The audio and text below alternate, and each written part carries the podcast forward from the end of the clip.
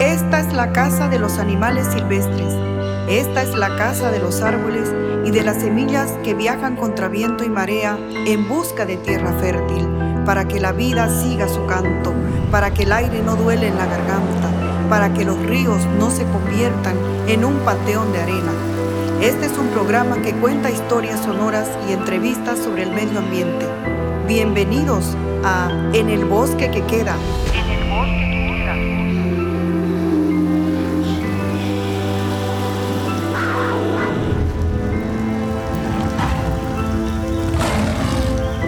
Con ustedes, Roberto Navia.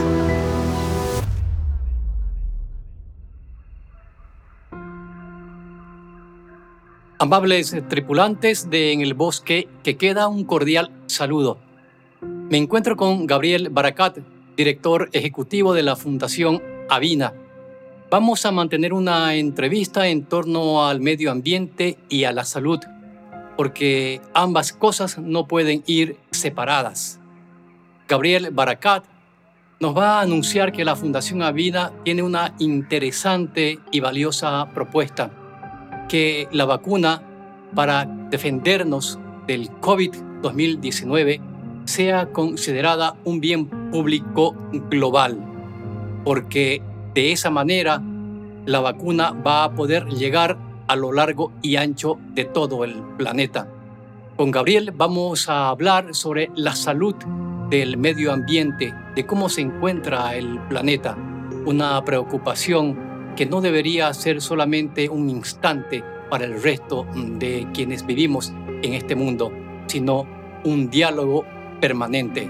Gabriel, muchas gracias por estar en El Bosque que Queda. Bueno, gracias, querido Roberto, gracias por, por compartir con nosotros esta posibilidad que tenemos de, de difundir esta, esta idea que estamos promoviendo, que la vacuna es un bien público global. Permítame explicar qué es un bien público. Un bien público es aquel, aquel bien o servicio que todos y todas tenemos disponible en la misma cantidad y calidad, que es para nuestro goce y disfrute. El bien público, por ejemplo, para poner más claro, el sistema de agua de una ciudad, si llega a todos los habitantes en la misma cantidad y calidad, es un bien público. Si llega en cantidad y calidad para un sector y otra para otro sector, es un bien corporativo. Entonces, lo que nosotros queremos es, hay países que han trabajado muy fuerte el tema del bien público y tienen la educación como bien público, la salud, que es distinto a ser gubernamental. Gubernamental está ligado al gobierno. Esto público es que llega a todos y a todas en la misma cantidad y calidad. Entonces, lo que nosotros estamos promoviendo ante algunas evidencias que nos empiezan a preocupar es de que existe la profunda necesidad de que a nivel global se, se discuta cómo vamos a hacer para vacunar a toda la población global. Hoy tienes figuras de acaparamiento. Hay una, un acaparamiento y concentración a nivel de los países desarrollados que tienen mayor cantidad de vacunas de las que necesitan ustedes pueden ver que los 50 países más ricos concentran la mayor cantidad de, vacunas y el 0,1% de las vacunas restantes está para el resto del planeta. Por otro lado, tienes una situación en la que 7 o 10 laboratorios, a los cuales yo siempre digo, valoramos y reconocemos que menos de un año hayan desarrollado una vacuna, que, es una historia sin precedentes, desarrollar una vacuna en menos de un año, pero no puede ser que, pese a que valoramos su innovación y desarrollo, hoy estemos condenados a una serie de acuerdos confidenciales, una serie de acuerdos medios secretos, medios que no estamos pudiendo conocer algunos detalles, y que la vacuna sea comerciada como si fuera hoy un, un bien de mercado, la libre oferta y demanda porque lo que tenemos que entender es que la vacuna es el bien más preciado que hoy hay en la humanidad. O sea, y para América Latina, yo quiero dar un dato, Roberto, nosotros somos el 8% de la población mundial y en el caso de la pandemia ya vamos aportando más de 30% de los fallecidos. O sea, eso quiere decir que a nosotros como región particularmente nos ha golpeado y necesitamos ver cómo hacer para aliviar esto, eh, porque no estamos hablando de, eh, estamos hablando de la vida de las personas y eso es algo muy importante. Gabriel, también hay que tomar en cuenta que varios de estos laboratorios para conseguir esta vacuna, que si bien se valora mucho, han eh, recibido fondos públicos, ¿no? De algunos gobiernos también. Claro, han recibido fondos públicos, han recibido donaciones, han recibido subsidios y subvenciones. Pero lo cual, este, absolutamente, Roberto, van a recuperar en absoluto y con creces multiplicado por, por, mil lo, lo, que ha invertido. Pero lo que nosotros ahora no podemos permitir es de que, primero, al mundo lo encuentra en una situación de profunda debilidad de la construcción de los mecanismos de cooperación y de acción multilateral.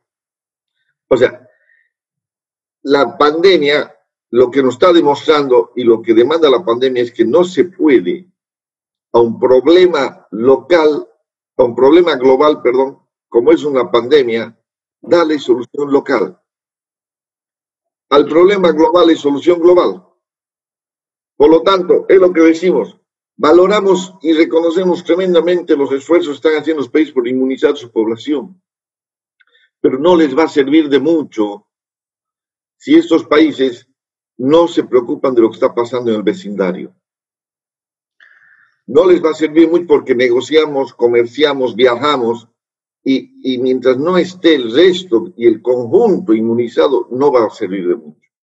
Gabriel, en términos prácticos, esta propuesta que a mí me parece muy valerosa, muy valiente además porque hay muchos intereses, eh, en términos prácticos, ¿cómo hacer? ¿Cómo se lo puede canalizar? ¿Cómo se lo puede concretar? ¿Quiénes tienen que reunirse? ¿Qué países? ¿Qué líderes? ¿Qué instituciones? ¿Qué pasos hay que seguir? Mira, lo primero que hay que reconocer, mi querido Roberto, que no existe un mecanismo legal formal que pueda hacer que, que, que, esto se declare de esa manera. Lo único que nos queda es apelar a que la gente entienda que este es un imperativo ético-moral. Por lo tanto, este, lo que estamos haciendo es, primero, hemos creado un mecanismo de difusión y participación este, para que tengan acceso a la, a la, información pública de carácter abierta. Entonces, ahí en la, en la página web de avina.net tenemos un contador de vacunas. Lo he la, gente, la gente va a poder entrar y ver cuántas, cuánta población está vacunada y cuántas semanas necesita.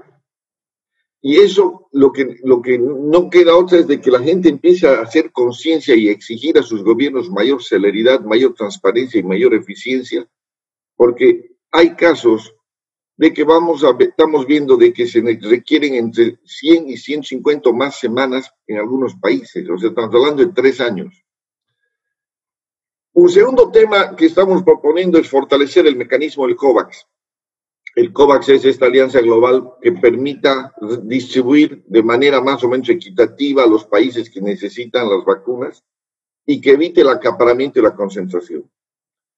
Tercero, es, hacemos un llamado al sistema de Naciones Unidas para que a partir de este mecanismo multilateral ya establecido pueda ayudarnos a convocar y pueda ayudarnos a, apelar a la sensibilidad de los gobiernos y de las, de las farmacéuticas.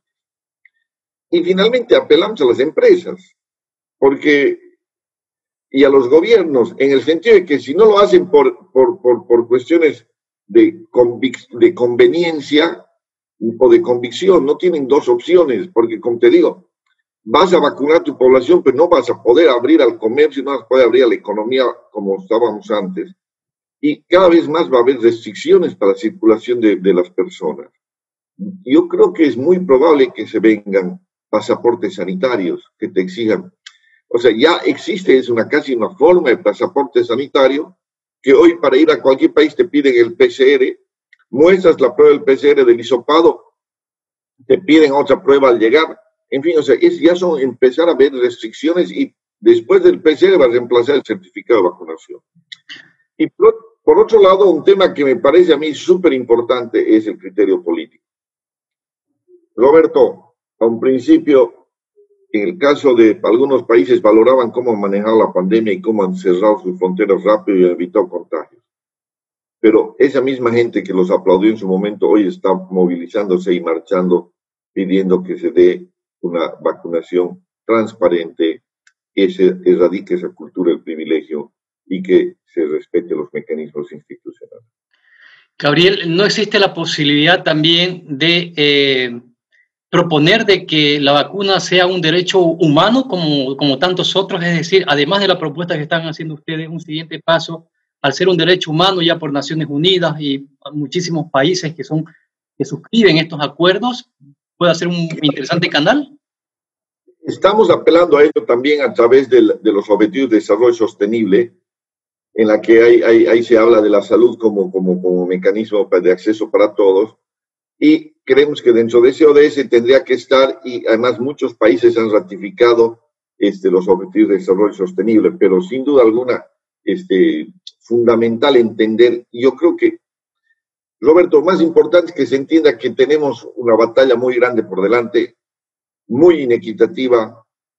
Y por otro lado, y lo que más me preocupa a mí, Roberto, que detrás de la crisis de la pandemia se tapa otra crisis, que es la crisis climática. Y lo que hagamos y lo que podamos hacer en esta crisis de la pandemia nos dará pistas sobre cómo poder solucionar la crisis climática. Y a mí me preocupa que todavía se maneje elementos de, unilateralismo como creyendo que hay salvación individual y no la hay.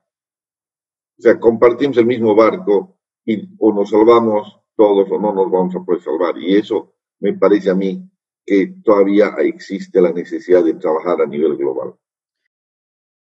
Preguntas para hacerte porque me llueven. Eh, te escucho y me llueven las preguntas internas para hacerte. A ver, vamos por algunas. Vos has tocado la relación con el tema del medio ambiente. Eh, con estas cuarentenas, eh, como que el planeta se ha oxigenado un poco más porque no hubo mucho transporte, la gente no salía, estaban encerradas, pero también se han desatendido políticas interesantes para justamente contrarrestar a los enemigos del planeta que venían provocando, entre otras cosas, el cambio climático. Eh, ¿Cómo lo ves ahora esta relación y qué puede ocurrir después de en la medida en que la pandemia se vaya convirtiendo en pospandemia? A ver, sin duda alguna que yo creo que lo testimonial ha sido volver a ver peces en, en, Venecia o, bajar los niveles de emisiones, pero lo que, los que sí no han estado en cuarentena, mi querido Roberto, han sido los depredadores. Los traficantes.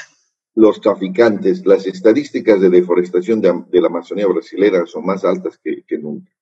Aquí mismo en Bolivia, los colonos han seguido entrando siempre en la pandemia. Así es. Entonces, yo creo que yo creo que ahí hay que hacer una distinción. El segundo elemento que me parece importante entender es la absoluta relación y la directa relación que hay entre pandemia, virus, en fin, porque claro, la gente cree que es un chinito que se comió un pangolín. No es eso. O sea, es la extrema, de, la extrema relación, estrechísima relación que entre deforestación, cambio climático, calentamiento global con la generación de estas enfermedades. Y pérdida de especies. claro, pérdida de especies, pero además una estrecha relación entre un modelo de producción intensiva, como el caso de porcinos y aves, que será, pero en unas condiciones eh, industriales terribles, y fue el, origen del virus de la, de la gripe porcina. Porque lo que quiero decir es de que todos estos virus son de origen zoonótico. Por lo tanto, mientras sigamos deforestando, mientras sigamos este, calentando el, planeta, que se sigan habiendo los deshielos en la Siberia y en la tundra y en otras partes, van a aparecer nuevos virus. Entonces, yo creo que no hay que dejar de lado la estrecha relación entre virus y pandemias entre medio ambiente y, calentamiento global y pandemia. Gabriel, eso quiere decir que para todos estos males necesitamos una vacuna mayor. ¿Cuál es esa vacuna mayor? No, la vacuna mayor es evitar, primero que es pensar en un desarrollo sostenible en la que pongamos dos elementos centrales en, en escena. El primero que es la dignidad humana que no podemos seguir permitiendo que haya los niveles de exclusión, de inequidad que, tenemos. Y segundo, la conservación de los bienes ecosistémicos.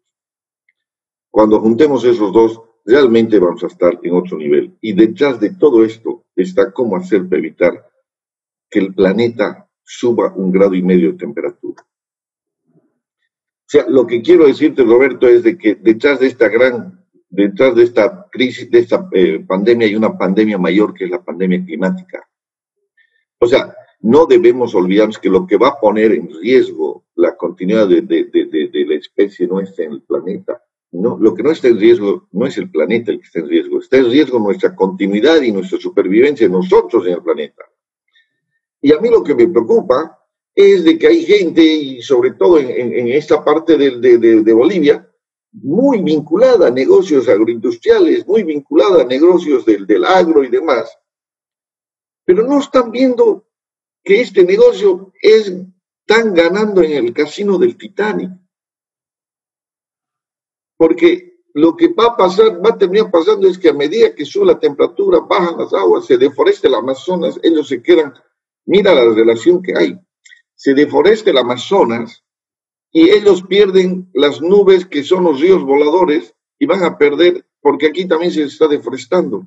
Entonces, todo ese tipo de relaciones necesitamos que nuestros líderes, nuestros empresarios, nuestros, nuestros eh, medios puedan ver y alertar a la población, porque claro, la gente en el campo dice, sí, ha cambiado el clima, ya no llueve como antes. Pues claro, es el cambio global y la gente lo ve desde su visión local, por supuesto. Qué gran metáfora, Gabriel. Están ganando en el casino del Titanic y el Titanic en cualquier momento va a chocar contra un iceberg, que es un bien de la naturaleza, y va a naufragar. ¿no? Muy pocos, hay muy pocas balsas además para que se puedan salvar y para que nos podamos salvar. Exactamente, exactamente, porque claro, este, sin duda una forma de explicar es, señor, lo que usted está ganando a la larga lo va a perder usted y todo. O sea, es lo que queremos que la gente entienda. Y porque, eh, Roberto, es muy preocupante lo que está pasando. Hay estudios que dicen que aunque cumplamos todos los acuerdos de París, el planeta igual va a subir un grado y medio de temperatura. Y, y lo que tenemos que entender es que ya hay desplazados climáticos, ya hay, ya hay migrantes climáticos. Ya, ya, ten, ya tenemos... ¿Bolivia hay, Gabriel? Claro, claro, o sea, en la zona del Valle Central de Tarija hay muchos campesinos tarijeños que, que migran a la Argentina por la sequía y la erosión del Valle Central de Tarija de algunos sectores. O sea, eso, eso pero está absolutamente eh, claro. Y, nosotros lo que no estamos viendo es, es, eso, porque creemos de que son las guerras o que es el interés de ir a vivir a Estados Unidos porque es bonito, no, o sea, tenemos ya casos, muchos casos, porque Avina tiene un programa de migraciones, donde sí, efectivamente, la crisis económica y la inseguridad es un factor, pero también el tema climático, el tema degradación ambiental es un factor de expulsión de la gente. Gabriel, estuve viendo también eh, los datos que ustedes tienen de indicadores de la vacunación y es tremenda preocupante porque además eh, se puede establecer de que en algunos lugares nunca va a llegar la vacuna, ¿no? nunca va a llegar la vacuna.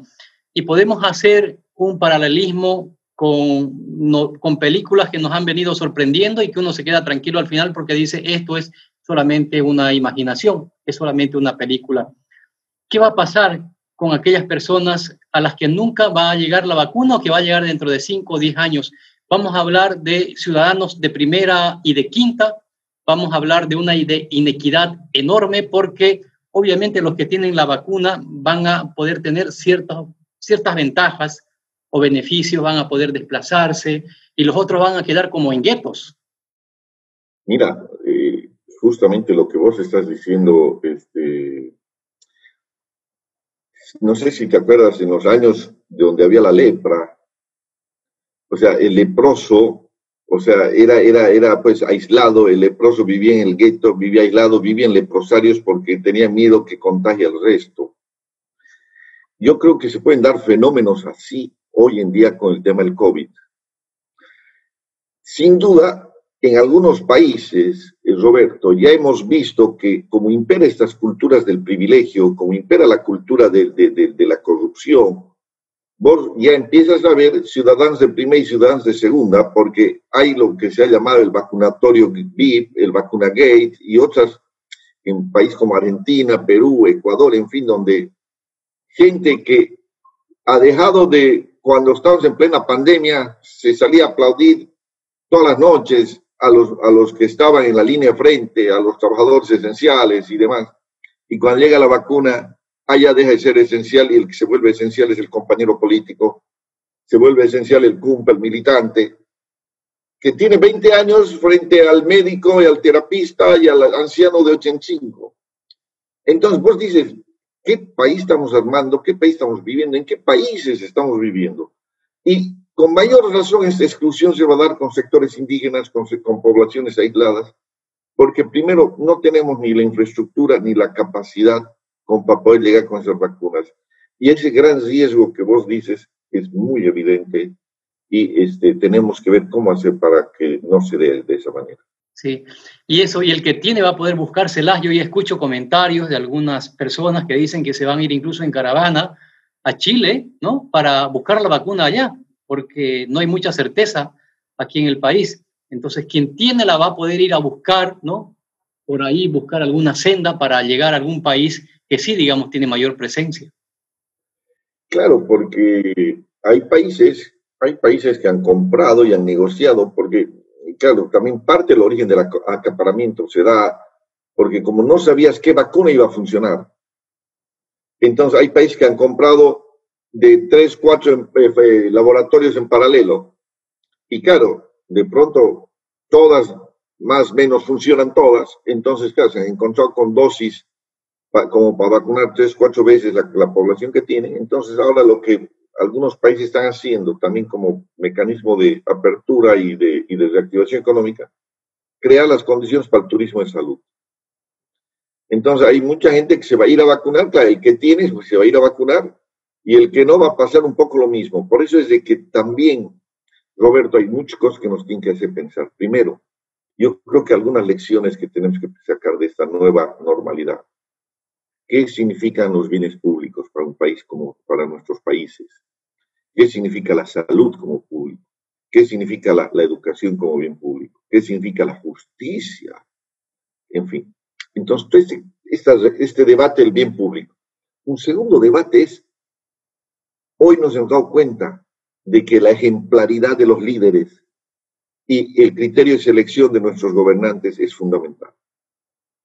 No ha sido la misma ejemplaridad de un líder como Trump que ha pedido a la gente, ha mandado el ejemplo que no había que usar barbijo y había que tomar la bandina frente a la Jacinda Arden de Nueva Zelanda, que manejó con una empatía y, una ejemplaridad que cuando le dijeron si ella se iba a vacunar, pese a ser la primer ministro, dijo, no, yo tengo 40 años, no me vacuno. Entonces, frente a un Trump que, pese a que la ciencia nos decía hasta el momento, lo único que recomendamos es distanciamiento y usar barbijo, él pedía a la población que no use. Y ahí están las estadísticas, como la mayor cantidad de muertos en este COVID son de Estados Unidos. Entonces, ese es el otro, el otro, el otro, la otra enseñanza, la ejemplaridad de nuestros líderes y, y de los gobernantes la cultura de privilegio y corrupción. Como, como todo, todo, todo esto nos permea, no solo en la licitación de la obra pública, sino también el criterio de quién vacunar. En todo nos permea esta, la cultura de corrupción y cómo hacer. La exclusión y las inequidades. En el tratamiento del, del COVID se ha visto cómo el que tiene puede apelar a curar a un, centro privado y el que no no le queda otra que irse a peregrinar y hacer, a, sacar el ticket para que lo atiendan, ojalá en algún momento. Y finalmente, lo que tenemos que seguir viendo es cómo, cómo trabajar en un tema que, me parece que es fundamental, como yo digo, es el tema climático. Yo siempre insisto en todas mis intervenciones, Roberto, porque no podemos descuidar que lo inmediato, como es el COVID, que es urgente, que es importante, no nos deje perder de vista lo profundamente preocupante que es la crisis climática. Perfecto, Gabriel, te agradezco muchísimo. Cada palabra tuya es eh, eh, objeto de debate. Creo que el país tiene que abrazar esta propuesta y que pueda amplificarse a todos los rincones del, del mundo. Ese es el objetivo de En el Bosque que Queda, mi canal de podcast. Muchísimas gracias y para finalizar, habían dos corrientes, una de que cuando pase todo esto, todo el mundo nos vamos a abrazar y vamos a ser mejores. Y la otra que decían, no, nada, el mundo no va a ser eh, mejor porque el ser humano es tonto, no aprende. ¿Qué opinas? ¿Qué mundo nos, nos, nos, nos viene después de todo esto?